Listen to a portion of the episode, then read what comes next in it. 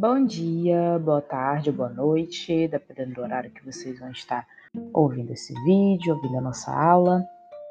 Então, gente, é, a gente estava lidando aqui com uns problemas técnicos, né? Porque eu até falei com vocês na, na aula passada que o microfone né, do meu computador ele resolveu que não ia mais pegar, não é mesmo?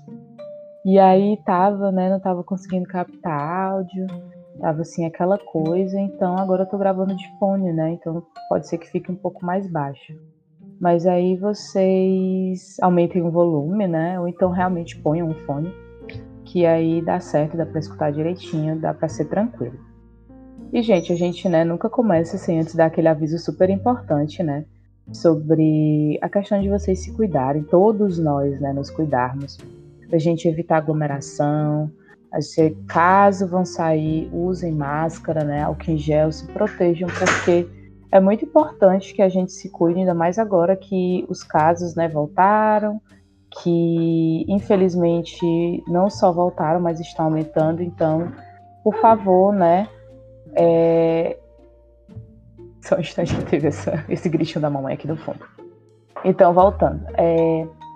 Então, é importante que a gente se cuide, já que a vacina ainda não chegou. Então, essas são as maneiras que a gente tem de se cuidar e não né, continuar passando, repassando essa doença e permitir que em algum momento a gente volte a nossa vida ao normal. Mas dando sequência, né, gente, a nossa aula, a gente vai falar sobre duas coisas que se complementam entre si e que, como muita coisa na história, né, é, fazem todo sentido e explicam muita coisa que acontece até hoje, né, com, com a gente que é a segunda revolução industrial, né, a segunda fase da revolução industrial, como preferirem, e o imperialismo, né? Esses, esses dois momentos, né, digamos assim, eles aconteceram ali no final, começaram ali no final do século XIX e terminaram, né, se estenderam até o fim da Segunda Guerra Mundial. E o que acontece? Relembrando, né, lá os momentos da nossa primeira revolução industrial, a gente viu que houve uma mudança muito forte, né, não só no próprio sentido econômico ou no próprio meio de produção em, si, já que a gente viu que os meios de produção aumentaram, é, aumentaram consideravelmente por conta do uso de máquinas e foi uma mudança também extrema, já que a gente não tinha né, mais o ser humano ali como principal produtor. Né? Então a gente teve essa mudança para as máquinas, né? E que a gente viu que gerou várias revoltas, houve mudanças muito importantes, seja política, social, culturalmente na mudança do ser humano, na mudança da sua própria vivência, né, para se adaptar agora a esse novo período. E na segunda revolução industrial não seria diferente, né? E a gente não tem um processo de ruptura, ah, acabou aqui vai começar esse novo processo. Muito pelo contrário, só foi se adaptando. E essa adaptação ela ocorreu como? A gente vai ter agora a introdução de três coisinhas, né, muito importantes que vão definir aqui a segunda revolução industrial que são o aço, a eletricidade e o petróleo. Então, se lá na primeira revolução a gente tinha o ferro, o carvão e as máquinas movidas a vapor, agora a gente vai ter esses três novos elementos, né, que vão ditar essa nova segunda revolução industrial. Então, assim, já falando da própria eletricidade é, em si, a eletricidade ela foi super importante porque agora ela estava realmente inserida na vida das pessoas. Antes, né, digamos assim, que a eletricidade, no caso, as coisas movidas a vapor, né, elas estavam realmente mais associadas ali à, à vida nas indústrias, né, ainda não era uma coisa que tinha chego, assim, as pessoas total completamente, mas a eletricidade não. Agora ela estava envolvida ali realmente na sociedade, tanto que a gente vai ter, né, agora é, a questão dos bondes elétricos, né, que vão justamente ser movidos à eletricidade, e tá mais ali no convívio, né, a invenção da própria lâmpada vai ser também uma revolução. Pensem bem, é, antes da eletricidade, é, a gente não tinha essa vida tão longa que a gente tem pela noite, né? Hoje a gente pode virar a noite se a gente quiser, né? Que, e tendo eletricidade, né? Que a gente tá ali vendo uma coisa no computador, uma coisa na TV, usando celular, tá, tá, tá, tá, tá. Mas antes as pessoas elas tinham um tempo mais até relacionado à natureza, né? Então não tinha essa possibilidade de tu ter uma vida mais ativa, né? Pela noite. A eletricidade já traz essa transformação, já traz essa revolução né, a gente. O aço também, né, substituindo ali o ferro, foi muito usado, né? A gente vai ter um crescimento muito grande aqui das siderúrgicas. muitas indústrias, né, novas indústrias vão estar tá nascendo, também principalmente pela produção química, né? A gente vai ver que principalmente nas guerras, é, essa, essa indústria química, ela vai ser muito evoluída, muito utilizada, infelizmente, né, para o contexto de guerra, mas teve em outros contextos também indústria química, principalmente na questão agora da fabricação de remédios, né? Teve essa, essa questão também voltada para a indústria química. E no que diz ao petróleo, né, gente, o petróleo até hoje, né, a gente quantas vezes a gente não vê, por enquanto não porque a gente está vivendo essa questão da pandemia, então as notícias giram muito nisso, mas a gente sempre vê, né, a questão ali no Oriente, principalmente no Oriente, as disputas com o petróleo, tudo que essa disputa com o petróleo traz para uma comunidade, para um estado, as guerras, os conflitos, e justamente porque o petróleo vem trazendo, né, outras coisas como a gasolina, né, que vai ser também uma, uma grande revolução ali no momento. E esses elementos, como eu acabei de falar, eles vão trazer essa revolução social, né? Até porque a, a segunda revolução industrial está intimamente ligada com as principais revoluções liberais que a gente teve né, no contexto ocidental, que é a Revolução Francesa e a Revolução Inglesa. E essas revoluções liberais, elas também estão ligadas diretamente com uma classe, né, gente, que é a burguesia. O que no, nos faz a gente ligar uma outra coisa, né, que é o capitalismo.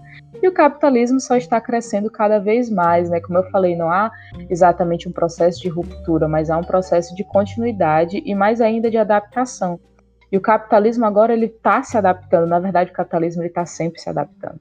E nesse período da segunda revolução industrial, ele vai se adaptar, né? A gente vai ter agora a presença do capitalismo financeiro. Porque o que é que acontece? A gente aqui vai ver agora é um processo de industrialização que está voltado em fazer uma grande, né, é, uma grande produção com um menor custo e um menor tempo. Então eu preciso produzir muito, muito, muito, muito, mais em pouco tempo e com o menor custo possível. Esse tipo de produção ele vai ser até conhecido como Fordismo e Taylorismo. E é esse tipo, né, o Fordismo e Taylorismo que vai ali, né, ser muito presente na segunda revolução industrial e que também vai gerar algumas consequências, né, nós sabemos bem. Então, assim, a gente está produzindo muito em pouco tempo, é, com o menor custo possível, só que, ao mesmo tempo que está tudo evoluindo, está tudo crescendo, sempre tem os contras, né? E nunca pode esquecer que tem os contras. E os contras é que, mais uma vez, boa parte da população vai estar desempregada, porque quem está produzindo isso, a maioria das vezes, são as máquinas, né? É um processo de trabalho muito automotivo, né? Muito, muito automático, não é uma coisa muito ligada com o ser humano, né? E então muitas pessoas estão desempregadas. Muitas pessoas também, né, nesse processo houve o êxodo rural, então muita gente saiu ali, né, daquela parte mais agrícola para tentar alguma coisa na cidade, só que acabava não dando certo e aí acontece os processos de favelização, né, que muitas pessoas por não conseguirem boas condições de vida acabam ficando nas, nas áreas das cidades com péssimas condições de vida, né, condições insalubres. E essas pessoas elas não consomem. E aí, por elas não consumirem, acabou tendo né, um excedente de produção, um, um, excedente que, obviamente, isso prejudica o mercado, né, já que tem muito produto e pouca gente para consumir. E aí, gente, agora que a gente vai ligar para o nosso segundo tema, né, que é o imperialismo. Por quê? É, alguns países, como a Alemanha e os Estados Unidos, começaram a perceber que esse excedente né, produtivo, obviamente, traria consequências ruins no setor financeiro, e eles começaram a pensar em expandir né, o seu comércio, expandir a sua economia, justamente tentando ali dominar, né, colonizar outras áreas, né, para que eles não só pudessem ter mais mercado consumidor, mas que eles também pudessem ali explorar mais obras prim, obras, obras é, consumo de mão de, de, mão de obra, né? Tivesse conseguisse ali é, pegar né, mais materiais justamente que fossem como o próprio petróleo, né, o aço, então fossem explorar essas essas essas obras primárias, né? E aí, gente, aqui que entra o imperialismo, né? Então, assim, muito se compara o imperialismo o colonialismo, realmente eles podem, eles podem são, podem são a mesma coisa, só que eles têm uma diferença. no processo do colonialismo é, existe uma dominação política muito forte. Então, lembrando aqui no nosso próprio processo, né, quando Portugal colonizou a gente, eles tinham um domínio político muito forte, que eles eram, né, os nossos colonizadores, então eles politicamente nos dominavam. No imperialismo, não necessariamente você vai ter um domínio político, até porque eles estão ali realmente só para explorar as obras-primas, né, só para é, exploração. Então, não necessariamente eles precisam ter um controle político, eles tanto que a gente vai ver no processo aqui da África e da Ásia, que foram os continentes que foram mais explorados, é, a gente vai ver que muitas das vezes eles entravam até em acordo né, com os próprios, os próprios países né, desses continentes, entravam em acordo ali com, com os dirigentes, com os governantes, então eles não precisavam ter um certo domínio político.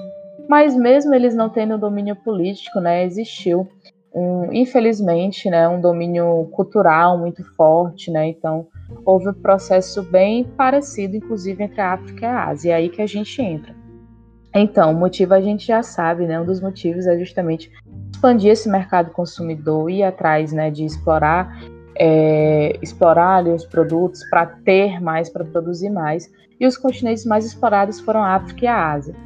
Basicamente, é, os processos foram bem parecidos no sentido que é, países europeus né, entraram nesse, nesses, nesses dois continentes. Ali na África já tinha um domínio é, da França, da, da França, da Alemanha, da Inglaterra, e, por, e posteriormente os que mais dominaram foram Portugal, Bélgica, França e Inglaterra. A Alemanha também, mas aí ela acabou perdendo os seus domínios na África após a Primeira Guerra Mundial.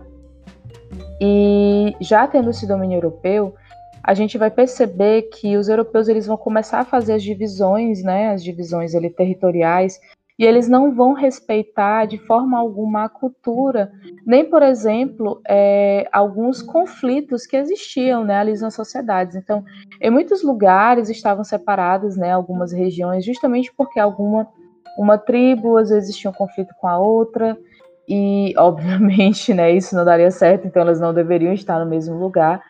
Só que, como eles realmente, a verdade é que eles não estavam nem aí para isso, eles iam fazer a divisão territorial de acordo com seus interesses, então acabou que até juntou né, muitas tribos, muitos grupos que tinham conflitos entre si, e isso gerou mais grupos é, de, de conflito, né, mais centros de conflito, que perduram até hoje, que vai ser um, até um outro momento que a gente vai estudar na, na história. A gente vai ver isso é, em Ruanda.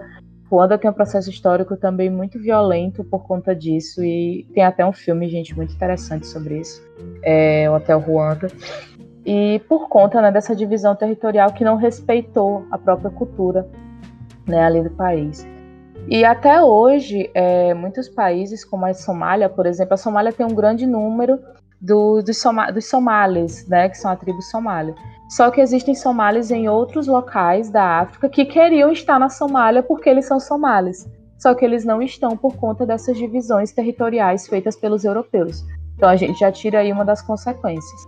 As outras consequências, claro, é a própria exploração, né, em si, de chegar lá é um novo processo de, de escravidão, né, a gente pode falar assim com certeza, e de exploração, obviamente, que influencia, como eu falei, né, até hoje, tanto que essas culturas elas acabam ou elas beberam muito da própria cultura europeia, né, e acabam entre aspas, né, perdendo toda a, a sua cultura, ou muitas realmente elas foram tão exploradas, elas foram ali foram foi tomado tanto delas que até hoje muitos países da África a gente sabe que são extremamente pobres, não conseguem se recuperar do tanto de exploração que eles viveram.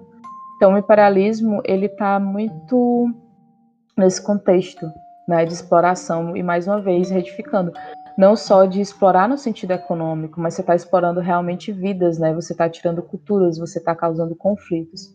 E a gente falou aqui na África, mas na Ásia é do mesmo jeito, né? Todo esse sentido também com relação às divisões territoriais, à exploração. Por exemplo, lá na Indonésia, né, teve um choque muito grande é, cultural. Não, não que nos outros não tivesse, né? Mas eu vi, eles, eles não, consegui, não conseguiam lidar de forma alguma com a cultura francesa, né? Era assim, um, são culturas assim extremamente diferentes, extremamente opostas, então gerava assim muitos conflitos. poucos países, poucos locais conseguiram, entre aspas, se beneficiar disso ou de uma certa forma se reerguer a partir disso. Um exemplo é, deles é o Japão, né, que conseguiu realmente se reerguer, conseguiu manter as suas raízes culturais. Mas não quer dizer que até hoje eles não tenham também né, bebido ali da, dessa influência capitalista, dessa influência europeia. Então, o imperialismo ele é marcado por isso, né, por essa grande zona de exploração, por esse grande atender aos interesses europeus. E, né, a partir disso, esse imperialismo também, a gente viu que muitas coisas já estão dando vazão, já estão dando ali um início para a Primeira Guerra Mundial. O imperialismo vai ser também um dos grandes motores ali para a Primeira Guerra, que a gente está vendo que muitos países, né, muitas nações estão ali é, querendo explorar, querendo ser uma melhor que a outra. A gente vai ver que uma hora isso aí vai dar uma extrema confusão, né, gente? Então é isso. Eu espero que vocês tenham entendido, espero que vocês tenham compreendido e entendido principalmente como que isso influencia a gente até hoje, né? Infelizmente, né? Até ali nos países da África, o quanto que isso prejudica é, muitos grupos, muitos países do continente africano. E qualquer dúvida, entre em contato com a gente. Por favor, se cuidem. Abraços e até a próxima.